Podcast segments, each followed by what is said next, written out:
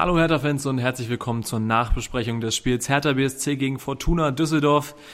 Tja, äh, was gibt's da groß zu erzählen? 1 zu 2 verloren hier zu Hause und das Ganze nach der 0 zu 5 Klatsche in Leipzig. Also äh, das Elend nimmt kein Ende. Das ist jetzt die vierte Niederlage in Serie.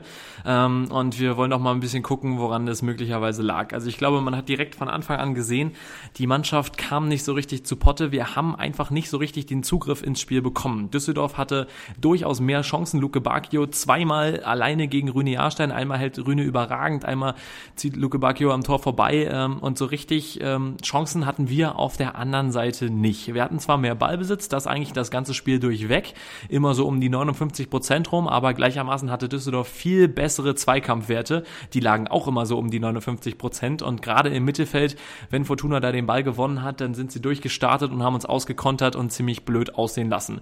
So zum Beispiel beim 1 zu 0, ähm, Benito Raman ähm, war der Torschütze da, war ein super Pass von Luke Bacchio auf Rufen Hennings und der legt dann ab. Karim Rekik steht ein bisschen zu weit weg, sieht dann nicht ganz so glücklich aus und Rüne kann dann eigentlich in dem Moment nichts mehr machen.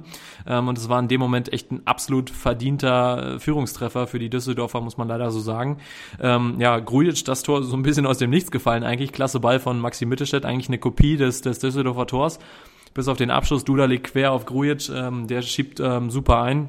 Und äh, in der Halbzeit hätte man dann durchaus damit rechnen können, dass Paul Dardai da mal richtig die Spieler anmotzt und mal richtig äh, zur Rechenschaft zieht, weil das war in der ersten Halbzeit echt vom Spielerischen her auch sehr, sehr mager und sehr dünn. Ähm, auch die Spieler, von denen man es normalerweise ähm, kennt, dass die da eben mal ein bisschen Genialität an den Tag legen, so wie zum Beispiel André Duda oder auch ähm, Marco Grujic. Da gibt es ein paar, die da auf jeden Fall richtig gute Kicker sind, ähm, die da mal ein bisschen gefehlt haben. Womöglich war halt auch der Ausfall von einem Arne Meyer ein bisschen schwierig zu ersetzen. Per Schellbrett war ja auch derjenige, der den Vierpass gespielt hat vor dem 1 zu 0.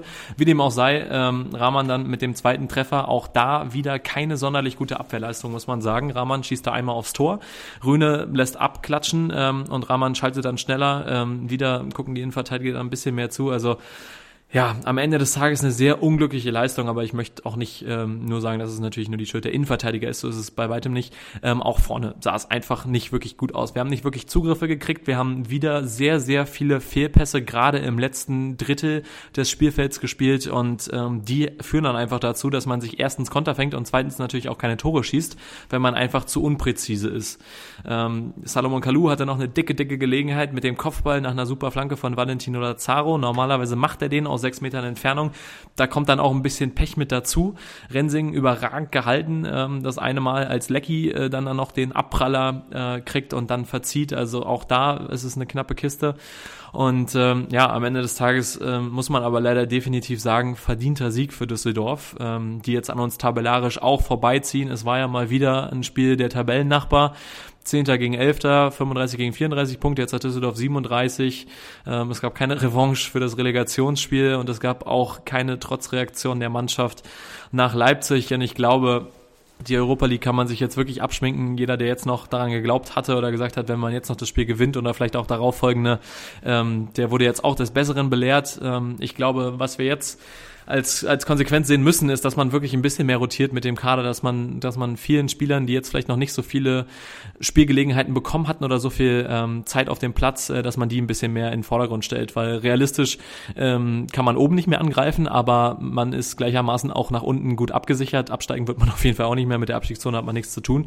Und deswegen denke ich, ähm, sollten jetzt wirklich die De Rosuns ähm, und auch vielleicht die Pascal Köpkes ähm, von uns mehr Spielzeit bekommen ähm, und ihre Gelegenheit haben, da ein bisschen was ähm, zu demonstrieren und zu zeigen, dass sie auch gut spielen können.